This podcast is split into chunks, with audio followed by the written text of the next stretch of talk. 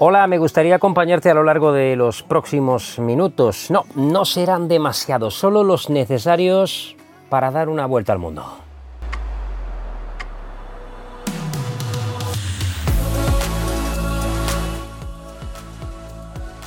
Porque cambiar de ubicación es tan natural como el vuelo de un ave, como el movimiento de una hoja con el viento.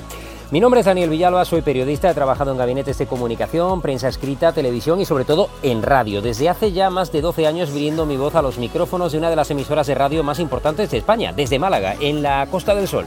He sido en este tiempo corresponsal para Andalucía en las principales ferias de turismo del mundo y ahora me quedaban más ganas de radio y quiero que nos vayamos juntos de viaje. Sueña sin límites, viaja sin moverte.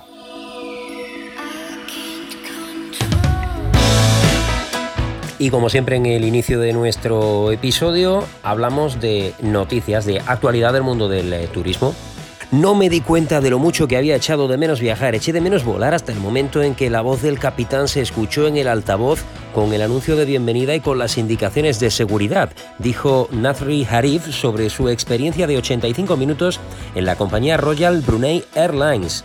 Este es uno de los testimonios de un pasajero de un vuelo panorámico o vuelos a ninguna parte. Sí, has escuchado bien. Viajes en avión que salen y aterrizan en el mismo lugar solo al cabo de unas horas. Venimos de una época con muchas restricciones y se han visto truncadas muchas de las opciones de ocio que son actividades gratificantes. Una de ellas puede ser el hecho de coger un avión. Así lo afirma al menos Silvia Samel, psicóloga que ha sido profesora colaboradora de los estudios de psicología y ciencias de educación de la UOC. Cuando se añora una experiencia, nos dice, volver a vivirla nos hace sentir mejor. El hecho de coger un avión, aunque sea para dar una vuelta y volver al mismo lugar, nos hace sentir libres y experimentar placer si ya era una actividad que antes nos resultaba, quién sabe, gratificante. Es una opción más de consumo en tiempos de COVID que ha condicionado sin duda y limitado el turismo. Las compañías aéreas han tenido que reducir sus actividades, han visto considerablemente afectadas eh, por ello. Sin embargo, parece que esos vuelos a ninguna parte son, sí, aunque te parezca extraño, una opción más de consumo y ocio para una población que echa de menos volar. Y es que el hecho de no haber podido ir de vacaciones o no poder viajar como de costumbre puede generar el sentimiento de que no se han satisfecho esas actividades y por tanto esos vuelos a ninguna parte, nos eh, dicen los expertos psicólogos, en concreto esta psicóloga Silvia Samel, pueden convertirse en una actividad gratificante e incluso divertida. Bueno, pues esa alternativa la han puesto en marcha varias aerolíneas, sí, créetelo, como Royal Brunei Airlines de Brunei, Eva Air de Taiwán o All Nippon Airways de Japón, además de cuantas en Australia, con serias dudas de que fuese viable una estrategia así en España, al menos así lo aseguran responsables de estudios de economía, expertos en turismo. Una compañía que lleve a cabo esta actividad, desde luego, debe medir mucho el impacto positivo por la repercusión en los medios que vendría adornada con una experiencia con valor añadido, por ejemplo con un chef, con un DJ o con cualquier otro gancho, cualquier anzuelo, podríamos llamarlo, los ingresos por vuelos y la reactivación de aviones inmovilizados, todo frente a la posible mala imagen por prácticas excéntricas y contaminantes, así lo advierten los expertos en turismo. Bien, pues no sé qué opinas tú. A mí desde luego me llama mucho la atención que el viaje en avión pueda llegar a ser tan gratificante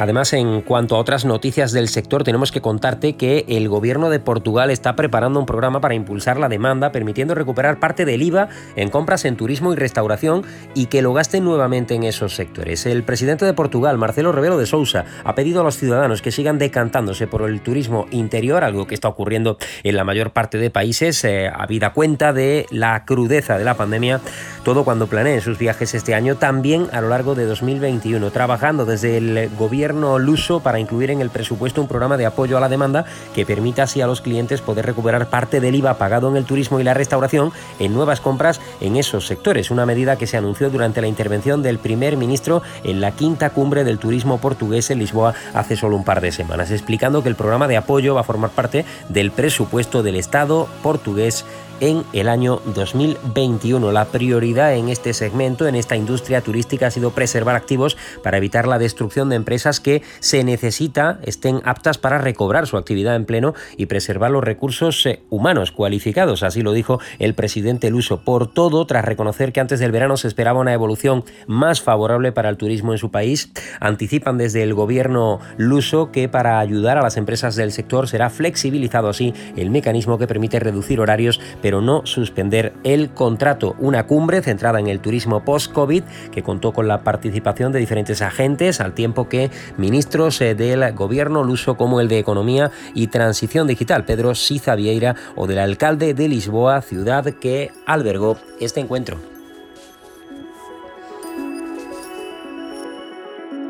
Y un apunte más que tiene que ver con esta industria, en este caso con un estudio de hoteles.com. Después de meses de confinamiento, después de unos meses complicados, después de este difícil año que nos ha tocado vivir en el que los humanos y los animales están pasando más tiempo que nunca juntos, todo ello ha desembocado en un aumento de lo que se conoce como la ansiedad o miedo de los dueños a abandonar sus mascotas para viajar, el Pet Separation Anxiety. Según la última investigación realizada por esta compañía hoteles.com, más de la mitad, el 51% de los hogares con mascotas confirma que les genera estrés la idea de dejar a sus mejores amigos en casa en la era post-COVID. El miedo a echarlas de menos, a sacarlas de casa o el no tener dónde dejarlas son solo algunas de las razones por las que la gente ha decidido llevarse consigo a sus mascotas de vacaciones. De hecho, el 12% de los dueños confesaron en este estudio que viajar con sus mascotas era menos estresante que viajar con personas. Aunque la mayoría de los viajeros, hasta un 75% en este estudio, quiere llevar a sus mascotas a recorrer el mundo, se tiene una percepción, la de que faltan hoteles adecuados para mascotas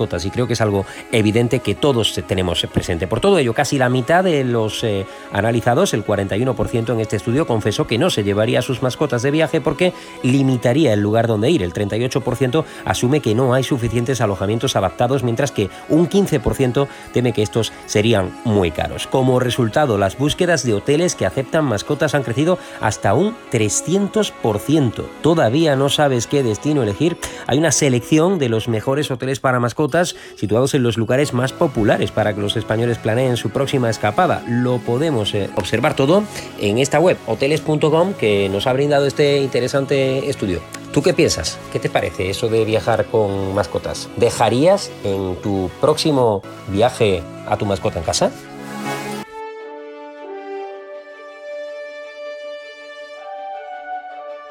Hoy nuestro espacio mitad del mundo nos va a llevar hasta un destino puramente sostenible. Tenemos que volver a hablar y mucho de Finlandia y para ello nada mejor que hacerlo con David Campano, el marketing manager de Visit Finlandia en España, la oficina de turismo de Finlandia en nuestro país. David, ¿por qué Finlandia? Aquellos que son como nosotros, ciudadanos del mundo, que quieren conocer, que quieren seguir descubriendo, tal vez no habían probado la experiencia finlandesa. ¿Qué, qué nos ofrece este país? Bueno, Finlandia aspira a convertirse en un pionero mundial, ¿no? en, el, en un mundo en el que la competitividad económica y el bienestar ya no puede basarse en el despilfarro de recursos naturales. En lugar de ofrecer productos, pues la base de las ganancias son los servicios y el reciclaje de productos y las soluciones digitales eh, que estén basadas en la inteligencia. Además, yo creo que tiene la oportunidad de oro para convertirse en pionera ¿no? y cambiar el enfoque de la competitividad hacia una economía circular, que sea neutral de carbono y con soluciones en bajas emisiones. Se fomenta, yo creo, enormemente el reciclaje, los edificios públicos y privados tienen contenedores de reciclaje separados, los supermercados y las tiendas de barrio tienen estaciones de reciclaje que permiten a los clientes devolver botellas de plástico y latas de metal a cambio de un vale que pueden utilizar para compras. Y además yo creo que la producción de energía limpia, infraestructuras de transporte sostenible, mejorar la calidad de, sus comunidades locales y ciudadanos es el, objetivo al final. El entorno natural, la calidad del aire y el agua y la buena infraestructura de los saneamientos son algunos de los motivos que han elevado a Finlandia al primer puesto en, el informe sobre medio ambiente y sostenibilidad de Naciones Unidas. La OMT ya expuso hace tiempo la necesidad de que las bases del turismo del futuro estén asentadas en un marco de sostenibilidad absoluta. Ahora el COVID nos ha atropellado y solo hablamos de la necesidad de ofrecer destinos seguros. Pero, David, ¿por dónde se mueve el compromiso de Finlandia con la sostenibilidad? Bueno, para que la industria del turismo responda a esta demanda cambiante y continúe creciendo, el, desarrollo tiene que ser sostenible. Es el eje de, la política de, desarrollo turístico en Finlandia. Y bueno, se ayuda a, la industria eh, adoptando prácticas sostenibles. Y nosotros desde Visit Finland lo que hemos desarrollado es un programa llamado Sustainable Travel Finland que está diseñado, diseñado para empresas y destinos turísticos en, en el país. Este programa lo que hace es proporcionar a las empresas y destinos un camino de desarrollo sostenible, dotándoles de herramientas concretas para que eh, este, este, turismo sostenible se materialice a través de, una adopción de prácticas y opciones en, su negocio y operaciones diarias. Las empresas y destinos que se someten a este programa tienen esta etiqueta de Sustainable Travel Finland y además tienen acceso a un modelo de desarrollo continuo. Nosotros además damos soporte en, marketing y visibilidad en, los canales eh, nuestros. Otra, otro asunto que mm, me parece interesante que abordemos, la denominada economía circular. Eso nos suena a un propósito, mm, bueno, irreal, al menos muy lejano todavía en el eh, presente para la mayor parte de, países, algo muy lejos de convertirse en decisivo para puntos como el nuestro, como España. Eh, ¿En esto nos lleva ventaja Finlandia? Diría que en algunos sectores sí nos lleva ventaja. Eh, tiene una política de sostenibilidad sectorial transversal. Y, aquí sí que prima la defensa del medio ambiente y un crecimiento económico sostenible eh, a, medio y largo plazo además. Este ejemplo de visión de futuro y sostenibilidad especialmente es, visible en, los, lagos, la agricultura, los acuíferos y el uso que dan, por ejemplo, a los vertederos. Por poner un ejemplo, en, en Finlandia solo el 1% de residuos llegan a los vertederos y el resto se reciclan y transforman. En el caso de España, eh, acaban en vertederos alrededor de un 52% de estos residuos. En el pasado episodio hablábamos de WeFood, pero no es la única iniciativa con sello finlandés y con la sostenibilidad precisamente como eje. Camupac para la reutilización de envases, unas zapatillas hechas con granos de café. Bueno, pues desde luego parece que sí que nos aventajan en mucho estos finlandeses, ¿no? Bueno, hay ejemplos en todos los sectores. Algunas de las soluciones más innovadoras en cuanto a sostenibilidad podría ser bueno, una empresa que se llama Sulapac, que es... Eh, packaging sostenible en, soluciones de, packaging. Spinova tiene fibras textiles de madera.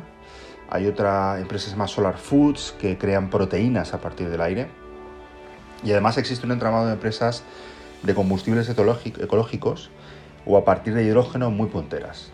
Hay además eh, marcas míticas de diseño finlandés como Itala o Marimeco y tienen líneas de productos reciclados. O sea que eh, hay una conciencia y, al consumidor finlandés no le importa gastarse incluso un poco más si sabe que va a tener un impacto positivo en la sociedad y en el medio ambiente. David Campano, gracias por la atención, por permitirnos de nuevo viajar sin tener que movernos. Esperamos poder movernos pronto para disfrutar, desde luego, de Finlandia y hacerlo de lleno. Gracias. Y nosotros tenemos que seguir moviéndonos. Ahora vamos a hablar del Big Data para confirmar una vez más la importancia que este fenómeno tiene en el turismo presente y sobre todo en el futuro, que el turismo está cambiando, que hay algunos que todavía no se han dado cuenta de la importancia que todo esto tiene para nuestro futuro. Francisco Manuel Pastor Marín es consultor especializado en comunicación turística, actualmente es director de comunicación de CIFAL Málaga, Centro Internacional de Formación de Autoridades y Líderes, que depende de la Agencia de Naciones Unidas UNITAR. Además colabora con Grant Thornton como Senior Advisor en asuntos relacionados con Big Data aplicado al turismo y con la Organización Mundial del Turismo, la OMT, además de ser profesor de la Universidad Internacional de La Rioja, la UNIR, que no es poca cosa. Francisco, gracias por atendernos, gracias por estar con nosotros en este nuevo episodio de Viajes sin moverse. Hola Dani, ¿qué tal? Muchísimas gracias a ti por invitarme y como siempre pues es un placer compartir contigo este rato pues para hablar de tantas cosas tan interesantes como están sucediendo en torno al sector turístico. Yo estoy encantado de, compartir este ratito contigo y con tus oyentes. Hoy queremos, eh, decíamos, hablar de la importancia que el Big Data ha tomado en los últimos años, pero sobre todo lo relevante que debe ser a partir de ahora para que cambiemos el modelo conocido pre-pandemia. Pues sí, efectivamente, esa es la cuestión, Dani. A ver, yo me he encontrado con gestores de, de destinos turísticos que hablaban del Big Data poco más o menos como si fuera una pijada, ¿no? Pero la cuestión es que esto no es un asunto nuevo, llevamos ya muchos años hablando de la importancia de analizar los datos, datos que además nos proporcionan los propios turistas. Desde el momento que alguien va a decidir eh, o está decidiendo su destino mientras lo prepara, mientras llega, una vez que llega al propio territorio, está generando una serie de datos que son fundamentales para que veamos cuál es su comportamiento y cuáles son sus actitudes ¿no? con respecto a lo que le estamos ofreciendo. En esta situación de, pandemia en la que nos encontramos, en la que el sector turístico ha sufrido tantísimo, pues el Big Data nos da una oportunidad tremenda, una oportunidad enorme de conocer precisamente pues, qué está pidiendo estos, turistas. Y estos turistas nos están pidiendo algo que ya veníamos hablando hace tiempo, que no es otra cosa que un cambio de modelo turístico. ¿Cómo nos plantearemos este nuevo modelo turístico, por llamarlo de alguna manera? Bueno, yo siempre digo que está, eh, debe apoyarse ¿no? sobre diferentes patas, sobre diferentes pilares. Eh, una de ellas es efectivamente un cambio en la comunicación y en la promoción que se está haciendo. No podemos seguir promocionando con folletos como hay algunos destinos que todavía están haciendo. Hace falta también un cambio de mentalidad y apostar por la innovación. Nos lo está diciendo la propia Organización Mundial del Turismo, que si no es con innovación, eh, generando nuevos productos con valor añadido, el sector turístico, pues evidentemente mm, le va a costar mucho más salir de esta crisis. Hace falta también cooperación, que los destinos turísticos se unan habrá quien sea especialista en un segmento, en un sector, con la empresa privada que será especialista en otro tipo de cosas. Tenemos que cooperar todos juntos y, salir adelante ¿no? entre todos. Y por supuesto sostenibilidad. Yo siempre digo que sin sostenibilidad no va a haber futuro. Eh, si no hay futuro, pues evidentemente tampoco hay turismo. Francisco, ¿por qué es tan importante hablar de sostenibilidad? Esto se cuela en cada argumentario desde que arrancó la crisis, eh, pero tal vez no todo el mundo lo tenga claro. Y sobre todo, ¿qué soluciones prácticas, qué, ejemplos se plantean en este sentido, sobre todo para destinos que están acostumbrados a un turismo, llamémosle, de masas? Claro, la sostenibilidad no puede ser una etiqueta de promoción. Estaríamos hablando de, dicen los expertos en marketing, ¿no? De estaríamos hablando de, greenwashing. De, algo totalmente falso, le damos una capita de pintura verde y aparece que es sostenible.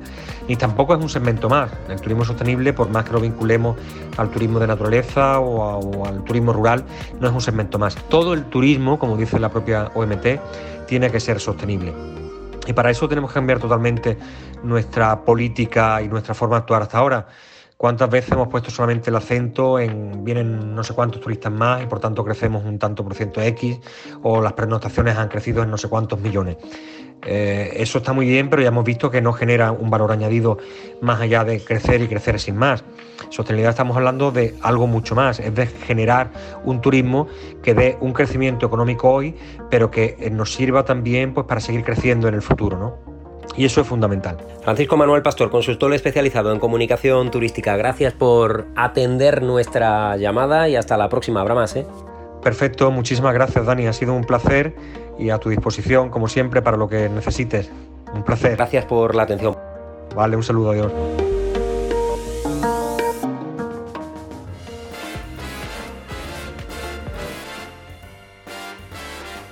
Y antes del cierre, nuestro paseo por la Gran Manzana nos lleva a uno de los edificios más emblemáticos del mundo, que durante solo 11 meses fue, por cierto, el edificio más alto del mundo, con algo de truco. Hablamos del Chrysler, ese particular eh, edificio, esa edificación con un estilo Art Deco que seguro hace que quienes eh, conocen la Gran Manzana lo hayan disfrutado con pasión y aquellos que todavía no lo han hecho hayan visto en más de una ocasión, en mil y una ocasiones podríamos decir, esa particular estampa de los 319 metros de altura de uno de los eh, más singulares edificios, una de las construcciones más emblemáticas, decimos, de Nueva York con una antena, con una aguja que corona el edificio que mide, lo dicho, 60 metros, pesa unas 300 toneladas y fueron precisamente esos metros de más los que le permitieron alcanzar la máxima altura en el globo solo durante 11 meses. Por cierto, se instaló en solo 90 minutos.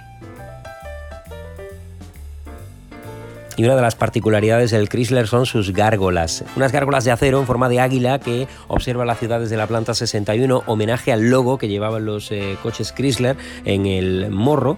En cuanto a la ficción, esas aves metálicas se han colado en más de una ocasión. Pensar en Gotham City, por ejemplo, el arte de Nueva York, en Batman, es eh, pensar y mucho en este particular edificio. Si no tienes claro cuáles son esas eh, aves, puedes echarle un vistazo a la película Men in Black 3. Vas a ver cómo en la que probablemente es la escena más eh, vertiginosa de esta película aparecen a los pies del héroe. Y hablando de otras películas, también aparece este edificio Chrysler en películas emblemáticas como Armageddon, donde no acaba demasiado bien el edificio, o en Spider-Man 2, así como en muchas películas eh, que permiten ver Skyline de Nueva York, de Manhattan, y en el que siempre, siempre se cuela este edificio al que le tenemos un cariño muy especial, el edificio Chrysler.